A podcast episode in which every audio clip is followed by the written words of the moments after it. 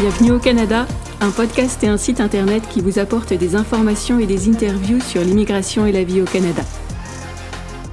Salut à vous, aventuriers du Nouveau Monde. Emma Charlin au micro, auteure, accompagnatrice en mobilité internationale et podcasteuse. J'enregistre cet épisode à la fin mars 2023. Je vous parlerai aujourd'hui du Canada et en particulier de sa géographie, son économie, sa population et ses langues. Mais avant cela, j'ai une citation à vous partager. Je l'ai découverte dernièrement.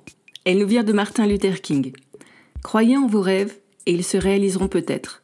Croyez en vous-même et ils se réaliseront sûrement. Je trouve cette citation particulièrement inspirante pour toute personne désirant s'expatrier ou tout simplement s'interrogeant sur son avenir. Avoir des rêves est merveilleux, mais pour qu'ils se concrétisent, il est bon de s'interroger, avancer, croire en soi et ses possibilités, et surtout persévérer sans jamais renoncer. Ou si l'on renonce, et cela peut arriver, que ce soit pour une bonne raison au moins. Voilà pour la citation que je souhaitais vous partager. L'épisode de ce jour est sponsorisé par mon livre Un départ en fanfare et une arrivée agitée. Ce livre évoque les doutes et faux pas qui ne manquent pas lorsqu'on plie bagage pour le Canada. Organiser son départ, conduire, se loger, apprivoiser des systèmes bancaires et de santé, voilà autant de sujets abordés dans les histoires de ce recueil.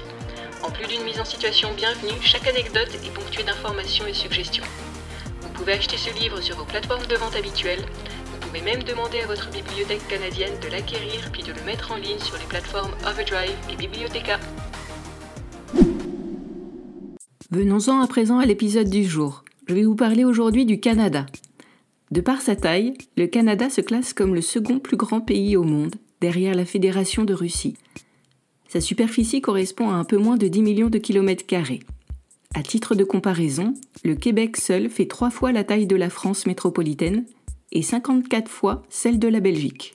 Et je ne parle là que d'une province parmi les 13 provinces et territoires qui façonnent le pays. Le Canada compte une grande frontière avec les États-Unis. Elle fait près de 9000 km et court tout le long du pays, au sud et à l'ouest. Elle passe par quatre grands lacs, le lac supérieur, le lac Huron, le lac Erie et le lac Ontario. Rien que pour le plaisir, je vous l'ai dit en anglais. Superior, Huron, Erie et Ontario. Ces lacs s'étendent à perte de vue. On a du mal à croire qu'ils ne sont pas des mers tant ils sont grands. À l'ouest, le Canada est baigné par l'océan Pacifique. À l'est, il est baigné par l'océan Atlantique et au nord, par l'océan Arctique.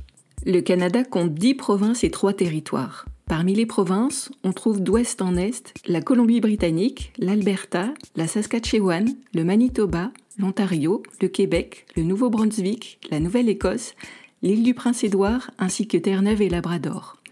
Au nord du pays et toujours d'ouest en est, on trouve les trois territoires le Yukon, les territoires du Nord-Ouest et le Nunavut. Dans le Grand Ouest, on trouve la Colombie-Britannique. Elle est bordée par l'océan Pacifique. Avec l'Alberta, elle abrite les Rocheuses canadiennes, des montagnes à couper le souffle qui font la joie des amateurs de nature et de sports d'hiver.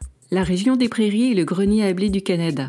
Elle possède également des ressources naturelles importantes, notamment en pétrole et gaz. Elle est formée de trois provinces, l'Alberta, la Saskatchewan et le Manitoba. La région centre comprend le Québec et l'Ontario.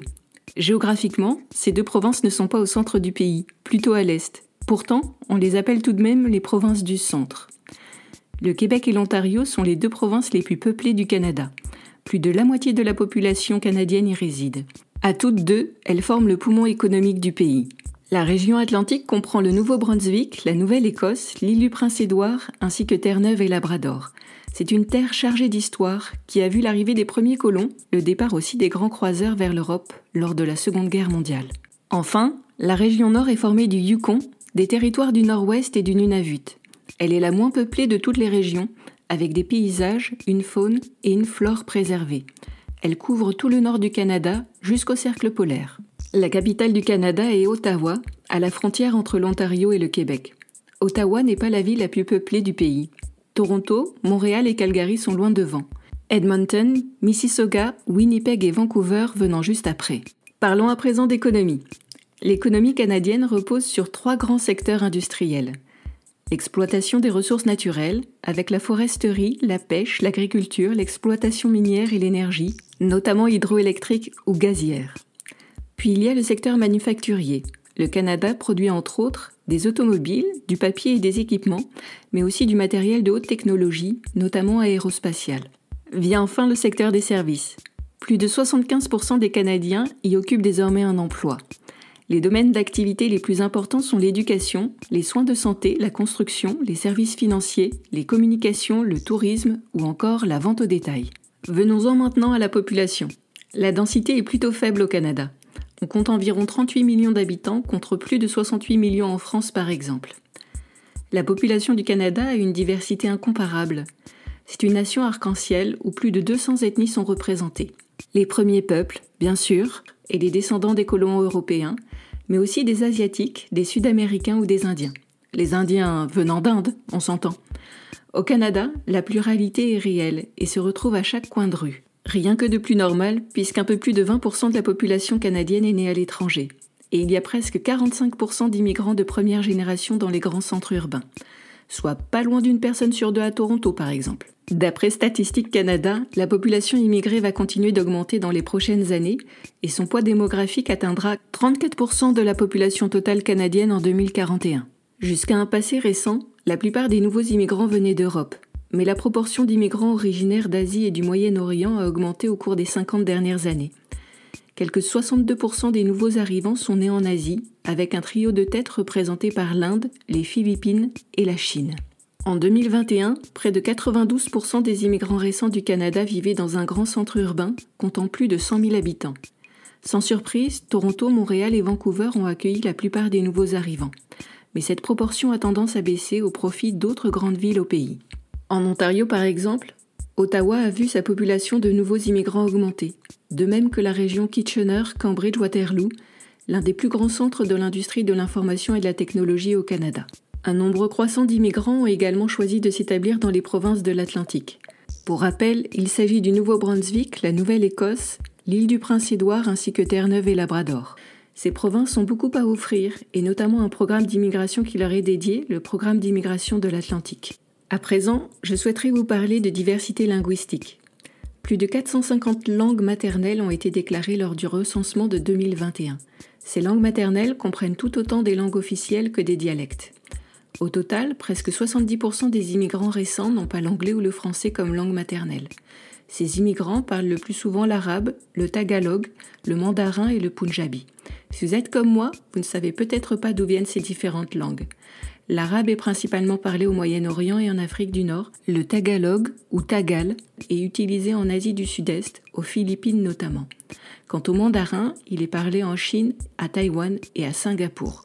Le punjabi, lui, est utilisé en Inde et au Pakistan. Toutefois, près d'un immigrant récent sur quatre a déclaré que l'anglais était sa première langue. Ces immigrants sont le plus souvent originaires des États-Unis ou du Royaume-Uni, mais aussi d'Inde et des Philippines.